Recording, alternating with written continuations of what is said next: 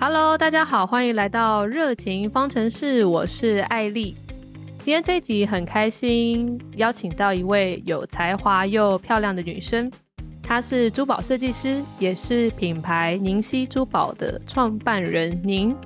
今天想跟她聊一聊关于创立宁熙珠宝的背后故事，以及她在追求自己喜欢的热情时可能遇到的挑战和乐趣。那我们就来欢迎您，Hello。Hello，其实，在开播以前，我跟您已经聊了很久，应该聊了半个小时以上。有想说，再不开始，我们可能就不会 开始了。很开心可以邀请我。大家都怎么称呼你啊？是您吗？嗯，对，当嗯朋友称我您，或是 Stephanie 这样。我英文名字是 Stephanie，或是方宁。方宁就是我的名字，对。然后，那你有就是特别在不一样的活，就是生活圈有不一样的名字吗？像是珠宝圈有没有什么特别的艺名之类？啊，其实没有，还是没差，都没差，没有差。因为其实我做珠宝的方式，我是呃以工坊自称，就是比较工作室。嗯，这也是源于就是我对。嗯，欧洲的传统珠宝工坊有一个蛮热爱的感觉。那工坊跟嗯大家所想的那种非常高级的品牌啊店面，它可能嗯有有一些些区别，是工坊它是更着重于它的历史，或者说它在呃做的这个意念这样子。所以嗯我自己会觉得就是 轻松就好，因为我自己以我个人的个性跟。啊，自己出发来做这个工坊，我也希望大家就是感受到最真实的我这样。对，嗯哼，嗯哼。刚刚你有提到欧洲嘛？然后其实我们刚刚也有聊到，就是在开播前有聊到那个欧洲跟美国的文化，然后有说到说，我觉得你给我的感觉好像是比较欧的人，然后你自己也觉得你是比较欧的人，欧洲的人，就好像一个形容词。那刚刚我们既然讲到欧洲了，那你你觉得为什么你就是对欧洲就是很着迷？而且你刚刚也说这个品牌是呃，就是在欧欧洲这这里国这个国家或文化是有影响到你的。嗯，对，这个其实有嗯很多可以分享。那我自己是从小就是大概最最远久远的记忆是。小时候家里有人送妈妈一组很精致的木盒里面的一个呃汤匙，然后那个汤匙是一个一组的，里面好像有十二个还是八个，那它的尾端就是有呃整整只是金色的，然后里面还有一些雕花，但是它尾端有有珐琅，就是蓝色的珐琅，然后又就是封起来，总之就是很精致，就不是平常。看到的东西，然后我印象中就是我我妈妈打开的时候，我我的心就会觉得啊，就是好像被带到不同的地方。那嗯哼，呃，一直以来就是后来走到，嗯，因为一直都很喜欢艺术，然后后来就是还蛮幸运走到珠宝，那才想起这个记忆，就是嗯呃，这个过程我也是常常有去。欧洲进修的时候会去，嗯，看欧洲的一些美学建筑啊什么。那它影响我的部分是，我自己觉得可能它给我非常有共鸣。那它的那个部分可能是一种很细腻，然后在呃生生在亚洲环境没有办法去表达抒发的一个情怀这样子。嗯。嗯哼嗯哼，你刚刚讲到那个呃，你妈妈给你那个艺艺术品嘛，汤匙是不是？收到一个汤匙，对。然后我就想说，那也是你本身应该你的灵魂就是有一点艺术气息吧？因为我觉得我小时候看到那个可能没有什么感觉，所以嗯，对，然后很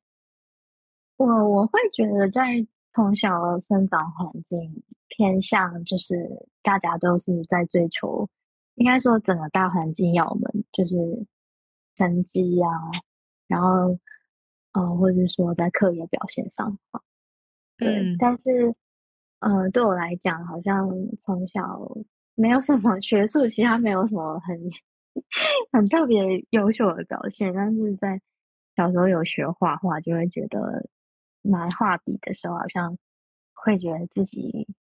到了另一个世界，就是可以特别快乐这样子，徜徉在里面。对对对，嗯哼。所以你觉得像艺术这件事情是占天生的比较多，还是其实后天是可以培养起来的？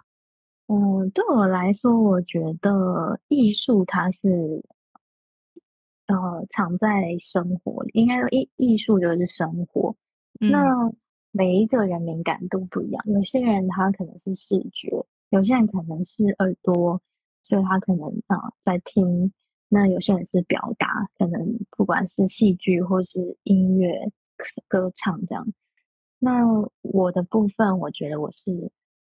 我是视觉人，然后视觉加上。啊，我的所谓的视觉是，有时候我在创作的时候，可能很多人会觉得说，哎，你的灵感从哪里来？可是我的灵感可能是，呃，某部分是天生性格就是比较呃敏感，然后呃会有共情感受，所以呃，当我听到一个音乐，或者说一个呃情感受到一个情境的时候，我自己脑海里面的那个视觉就会突然。灵光乍现然后，看到一个画面，然后心会有感动，然后就会创作。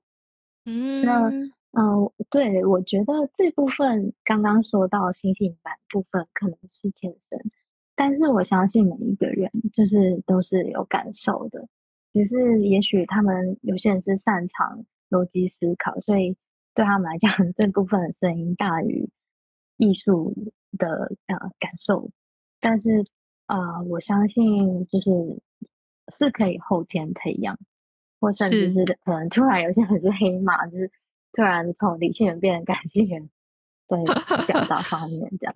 对，是。刚刚我跟那个 Stephanie 也有聊到，就是我们在开播前，然后 Stephanie 就有提到说，他听我的那个热情方程式这节目，就觉得我是 MBTI 的 I 型人格，他觉得很理性，就是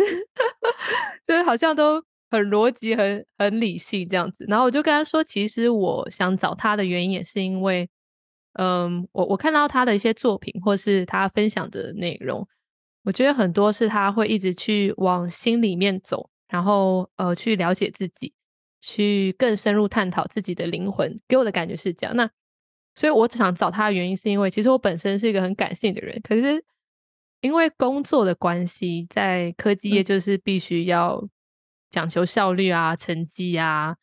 然后在时间内要完成很多东西，这样，所以就会那个思考逻辑就会有变化。这样，那刚刚有讲到，就是呃，回到刚刚就是你说对欧洲艺术的殖民，我在你的官网有看到，其中有看到一个很有趣的是，你那时候有说到一个欧洲的前世记忆，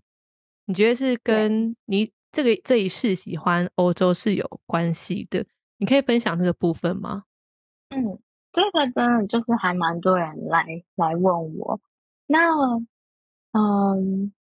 其实这个部分就是我曾经也一直寻寻觅觅这个答案，大概应该有十年。就是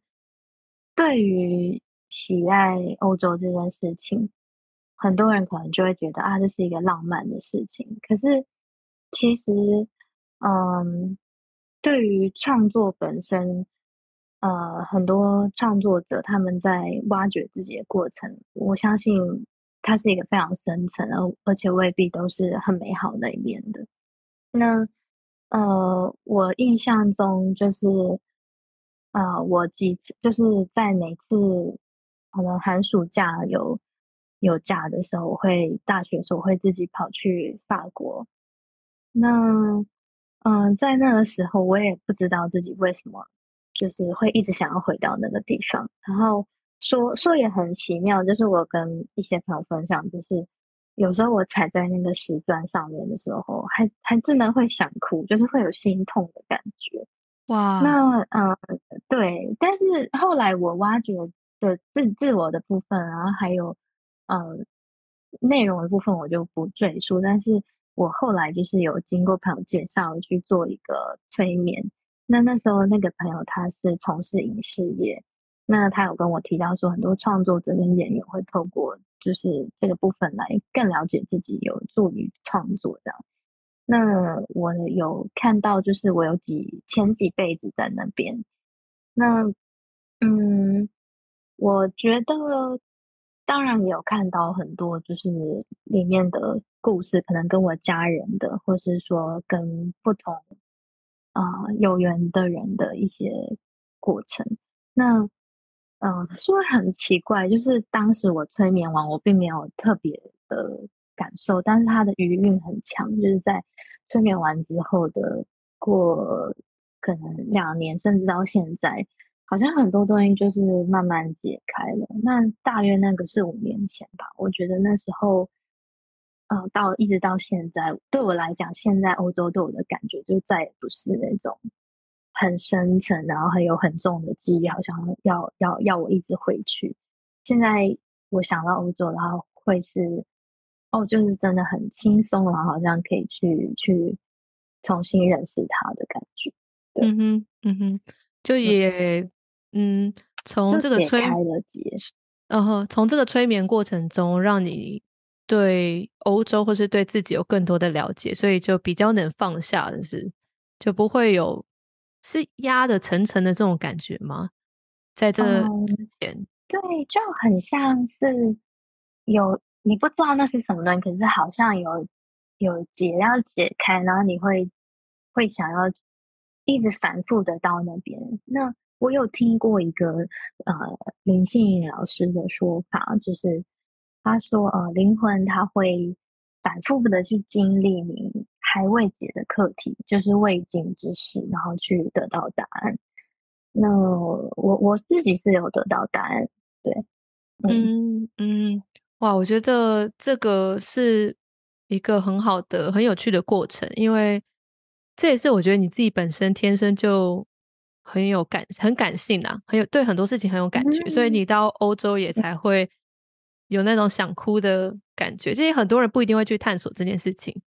嗯，也许那里讲到一点很有趣，就是我觉得可能从小走艺术相关，那尤其是在。大学的时候，嗯，老师老师就嗯会鼓励我们去探索自己的情绪，因为一个创作者他本身的作品可能就是来自于个人的经验的个人，对，所以嗯，对我来讲，嗯，应该说大部分人会觉得啊，好像。感性这件事情，嗯，运用在生活上有点害羞什么。可是身为就是艺术创作者，它是一个养分，然后也是一个你去正视自己会会不停不停看到，OK，呃，你看到了也许这个情绪，哦，你的狂喜、开心或是，然后你了解自己，然后过了一阵子，也许你做了一个创作，然后你做完。哦，他好像就放下，他已经是过去了，然后你又会探索到你新的状态。对，对我来讲，情绪感情是这样。对，嗯，那你你在创作或是设计珠宝过程，你有遇过灵感枯竭的时候吗？会耶，但是一定 都会有。是，但枯竭的时候就去赚钱，就是做一些现实的东西。就是其实。真的是这样，就是嗯，在学生时期就是好比较浪漫梦幻嘛，觉得啊自己梦想这样，但是 出社会发现说，嗯，好像真的可以养活自己吗？对对对对对，所以嗯，我们在网络上有卖一部分的庆祝包，就是在它是维持我定稳定维持我生活的一个部分，但是有时候如果接接高定高高级定制，然后这部分是我觉得可以比较多的发挥，因为通常定高级定制会是，嗯，他客人可能他会有一些故事，带着他的故事或是一些祝福，他想要设计属于他自己的的一个特别的珠宝，那这时候我就会可以比较可以梦梦幻的，比较可以梦幻的去创作这样。嗯嗯嗯，因为其实艺术的东西，但是还是要卖，然后或者是要我不晓得是不是这样，就是要有很多管道去销售啊、行销，这真的有时候呃可能是另外一个课题。所以就像你说的，可能有时候还是要吃饱肚子，就可能 还是要去做一些副业或兼差。嗯，对，就是嗯，像呃宁熙珠宝，我们我们发展的方式是一开始是呃一直都喜欢艺术，那后来就想说啊，应该要找一个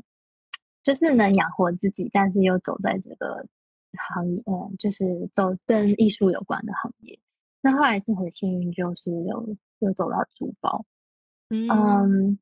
但是在这个过程，因为原本我也不是有珠宝背景的，所以我是从轻珠宝开始。所以目前宁溪珠宝我们就是有在网络上有贩售轻珠宝，但是嗯，我一直以来就是都有在接定制。那其实其实呃，每一年就是啊，我都会去回顾前一年。然后就会发现，呃，在创作的时候，你的时间有时候会慢下来。可是其实每每一个月的，啊，应该说记呃行程嘛，其实都是很满的。但是可能因为有热爱这件事情，所以会让我觉得我是时间上感受的时间上面是很很自由的这样。嗯哼，嗯哼，那刚刚有讲到宁熙珠宝嘛？呃，你你可以再介绍一下宁熙珠宝吗？我发现我们好像开场到现在还没有介绍一下宁熙 珠宝这个品牌。嗯嗯，宁熙珠宝这个名字很简单，就是其实它是宁静喜悦。那熙这个字是朱熹的熹，就是一个喜下面有四个点，是火烧的喜悦的意思。其实这个是我给自己的祝福，因为当时刚刚也说到，就是一从大学登出的时候，其实对于生活是有一个嗯一个疑虑的，会觉得哎，艺术真的能养活自己吗？这样子。那当然最后在就是呃在做出社会之后，还是。觉得兜兜转转，还是发现艺术是我很热爱的事，所以我回来。所以，嗯，但是因为这个路，我相信我自己当时是相信是非常漫长的，所以我就希期许自己是做这件事情是可以很宁静，然后就是记得他这件事情是喜悦的这样。对，嗯，那我刚好名字里面也有一个这个宁静的宁，我就取了这个名字这样。对嗯哼，嗯哼，那我们说说你自己个人好了，就是我们如果有听我们前面几集的访问，应该都知道我会问一个固定题目，就是如如果我们也让大家来，就是更认识你更多，那用一道菜来形容你，你会用什么菜呢？嗯，这道，嗯，这这个问题我想了超久，但是我也很喜欢这个问题，我觉得很可爱。是，我会说我会选，然后我也喜欢吃普罗旺斯炖菜。哦，也很欧诶，整个人就是很欧。对，我私心选了这个。那嗯，不知道你有没有看过这个这个？没有诶，没有，因为我一点不欧的人。料理鼠王吗？呃，没有诶。你讲你讲完我我明天就去看，对我知道这卡通是一个很温馨的一个一个电影电影，嗯，一个卡通，对，那它其实是一个很平凡的一个传统家庭料理，对，然后这道菜在法国，它名字是海菜追，然后是杂烩蔬菜杂烩的意思，然后所以可想而知，它是一个很缤纷的料理，因为是综合蔬菜。那它里面没有肉，是不是？它没有肉，可是它会用红彩椒，就是彩色的椒，然后可能会有嗯茄子、节瓜。那它很特别，是它烤前会把切片一片一片的，然后把它排成像嗯有点像迷宫。对我来说，俯瞰的时候你会很像一个迷宫这样。那我觉得这个样子就很像我外在的我，就是有点啊艺术、冒险、多变，对。嗯，那因为它是一个呃非常轻松的家庭料理，所以它你可以是当主菜，也可以直接配意大利面啊吃。那我觉得这部分也很表现我就是很自由的心，就是虽然它没有一个正解的做法，在我想象里面很像会有一个老奶奶，然后。她有她每一家有自己的家传食谱，然后没有正解，但是都很温暖。对，哇，那口感的部分，我也会觉得，就是我真的了解我的人就知道说，哎，你们真的尝一口会发现，其实会了，嗯，更认识我很 old school 的心，就是好像看起来很多菜。但是咬下去就是你会觉得哦很温润，时间停下来的，这是这是内在的我，就是其实很简单也很无聊，就是 这样。我我我我觉得你在形容这道菜的时候，还有你刚刚呃提到前面宁熙品牌的名字，就是宁静跟宁静跟幸福，我觉得整个就是完全没有违和。其实这些东西真的都代表你这个人，所以给我的感觉好像你其实你很认识你自己。是这样子吗？还是说你后来在走艺术，或更确定自己要走珠宝这条路，你才更认识自己？嗯，我觉得这就跟艾莉刚才我们聊到说十六型人格，就是我最近也是才看了一个影片，就说到说 ENFP 其实是一个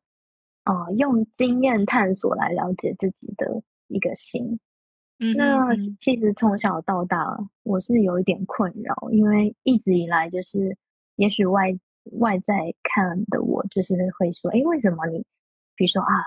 一下学小提琴，一下学钢琴，一下学画画，可是好像都虎头蛇尾，就是，或者是说，哦，你好像，呃，一下很胡要，然后一下很害羞，一下就是到底是是这个人是怎么样这样？那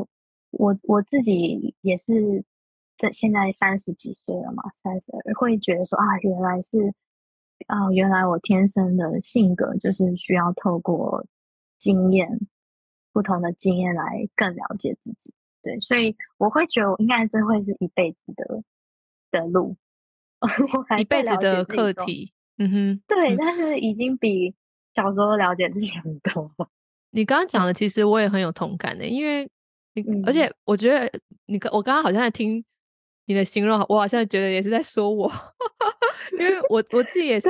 兴趣很多。就我其实前面的几集有提过，我自己也是尝试过超多兴趣，然后每一个都是沾酱油。就有有些人我不晓 得，有些人或是长辈可能会想说，你怎么都学一下下玩一下下？可是我觉得你不去试，你怎么会知道你真的喜欢什么？对，就是会常常会觉得啊，就是。嗯，ENFP 还有一点就是会不想在意别人的想法，但是同时又非常在意。但是直至现在才会觉得说啊，就是因为每个人性格不一样嘛，那我可能就没有办法是那种一开始就很知道自己要什么的，很有条理的。那就蘸一下酱油也没关系，反正反正就是。只要能让自己越来越了解自己，越来越开心，我觉得每一个方式不同。是像你刚我们刚刚讲到说，其实我们都越大越了了解自己。那那我换一个方式问，就是那你有觉得你越大有越喜欢自己吗？嗯，我觉得我越大有越啊，应该说学习如何爱自己。对，就是当你。我觉得应该是说，当你越真的了解自己的时候，当你穿越一些迷雾，看到哦自己真实的一些样貌，因为有些人可能是，也许是社会的框架是没有办法去马上接受自己，其实哦，好比说啊自尊很高，或者是说呃其实自己的啊能力有限，好了，去光是接受一些很。呃，平凡的事情对很多人来讲，也许不是那么容易。那我觉得每一个人的点不一样，像我自己也也有可能我自己的课题。嗯哼，对。那呃，我觉得当我穿越迷雾，看到说，哦，原来我是一个很曾经低自我价值的人，就是我可能并没有真的喜欢自己，然后也觉得，哎，自己为什么要，嗯，怎么说，就是试着找出自己呃的价值在哪里，然后穿越这些，看到，哦，原来我真的是这样，原来我就是一个。可能曾经没有那么有自信，但是我看到之后，我就会试着去，好像伸出另一个自己去啊，拍拍自己，抱自己说啊，你们觉得你已经很棒了，然后就是越来越喜欢自己，这样，这是一个练习。嗯哼，嗯哼，嗯哼，对。那我好奇说，像你现在是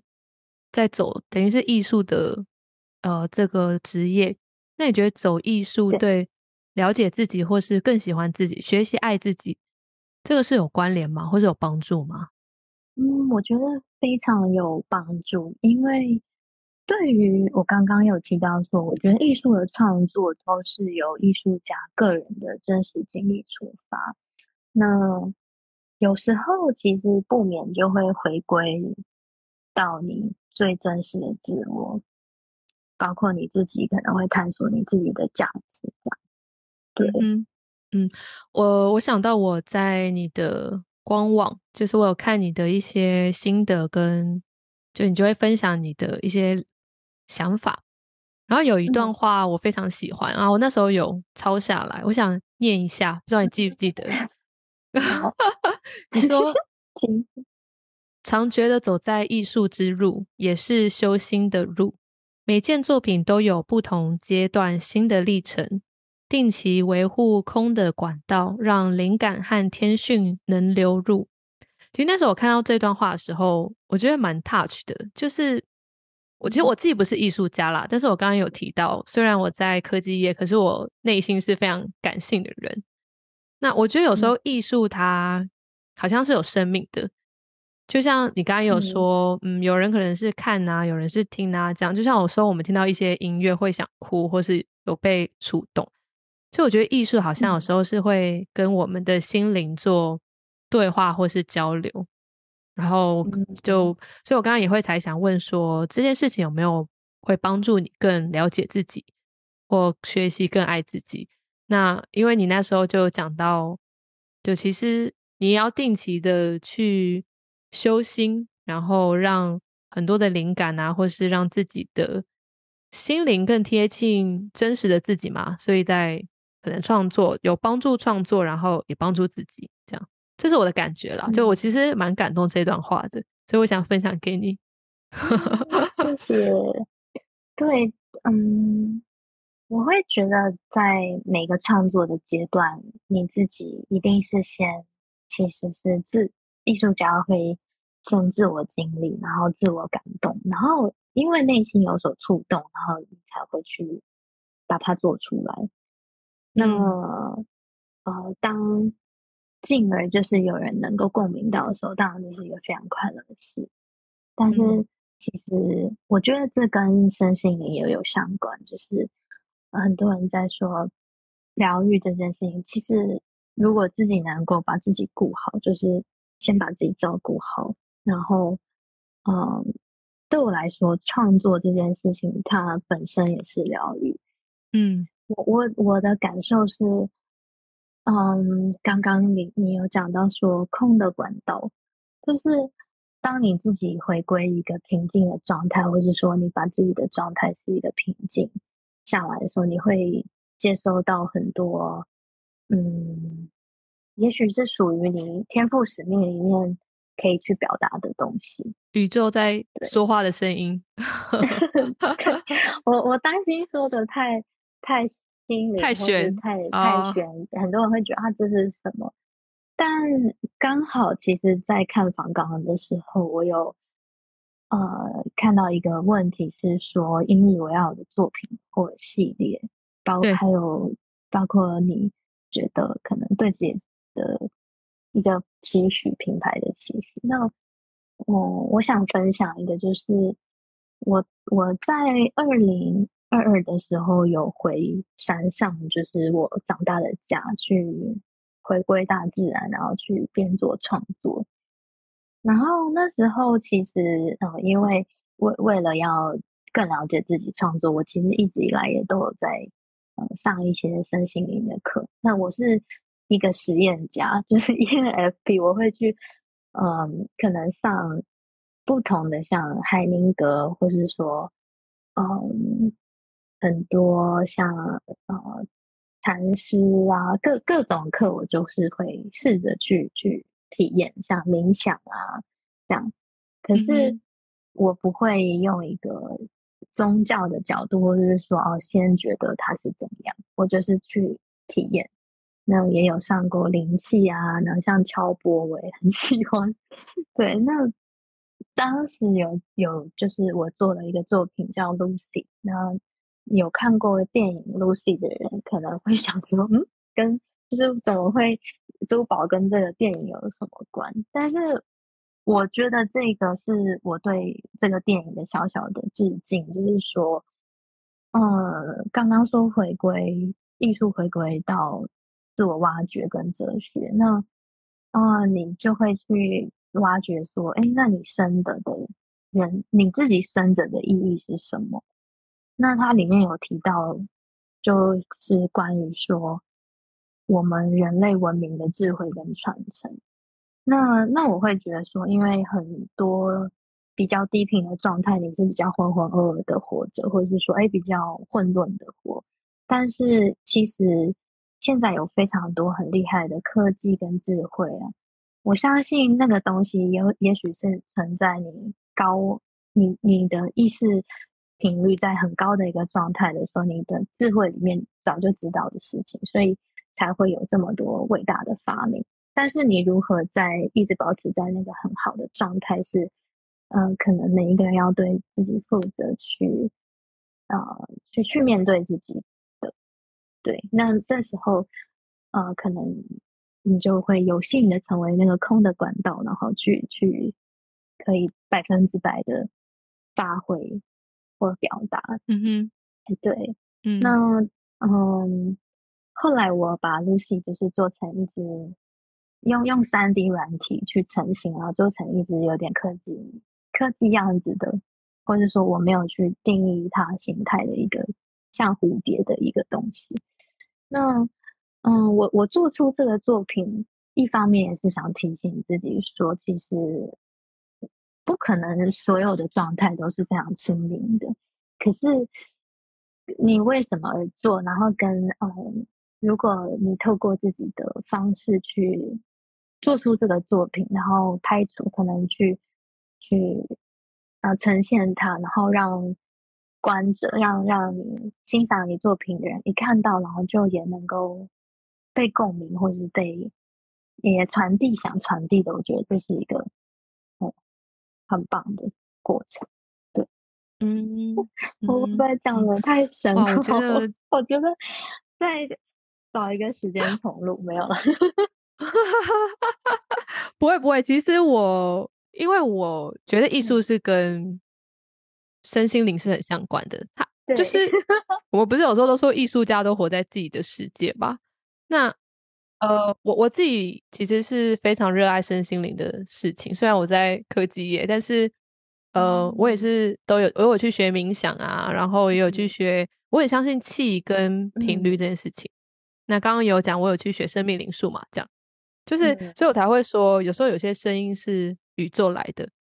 或是你有时候就对某些事事物特别有感觉，像你在欧洲，或者是呃，像你说有些伟大的发明，或许他前世他已经看到过了，那只是他这一世他不在比较空的时候接收到这讯息，所以我有时候也会跟我先生分享这些想法，他他其实都觉得我在无无稽之谈。但但是我都会跟我都会跟他说，哎，我我要好好沉淀自己，然后看我有没有一些新的感想，说不定我之后会变成伟人之类的，就 讲一些有的没的。所以我可以理解你刚刚讲的啦，我觉得不用重录没关系，这整段我都不会剪掉的。我刚刚我刚刚我觉得，其实我想要表达就是说，其实它不是很玄的事情，因为。它是一个我觉得人在静下来的时候，你的意识跟内在，其实它可能会，你会开发你内在无限的潜能。那刚才说了这么多伟大的创作跟发明，像你说的，说不定你早就知道了，在你那个状态的时候，你就是会会连接到。对，嗯，其实我很开心啦，你可以跟我分享这些，而且我分享东西不是很表面的，就是我我觉得就是你的人生故事啦，跟你的一个很内心的想法，因为我觉得大家想听的就是这些啦，也不是。我们自己乱掰，或是一个很表面的东西，这样。嗯，最后你还有想要跟听众朋友说的吗？啊，我我会想说，就是，嗯，想要祝福大家都可以找到自己有热情的事情，就像你做做广播，我我也可以。虽然我说你很像癌贤，可是我也可以感觉到你满满的热忱在这里，很用心。但我觉得。不管我们的产出是什么，我觉得，嗯，那种传达的感受嘛，意念就可以带来带给，然后这嗯带给大家美好的感觉。那我自己觉得，我透过艺术创作，其实也是这样。我并没有想要创作说要多漂亮或是怎么样的作品，但我只觉得我 focus 在我自己专注的事，那身边的人。可能感受到也会感觉到这是幸福的事，幸福的事情这样，嗯哼，好，今天很谢谢您可以跟我们分享这么多，然后一些内心的故事，今天都就在这边先结束喽。好，谢谢。好，谢谢，谢谢您。好，拜拜。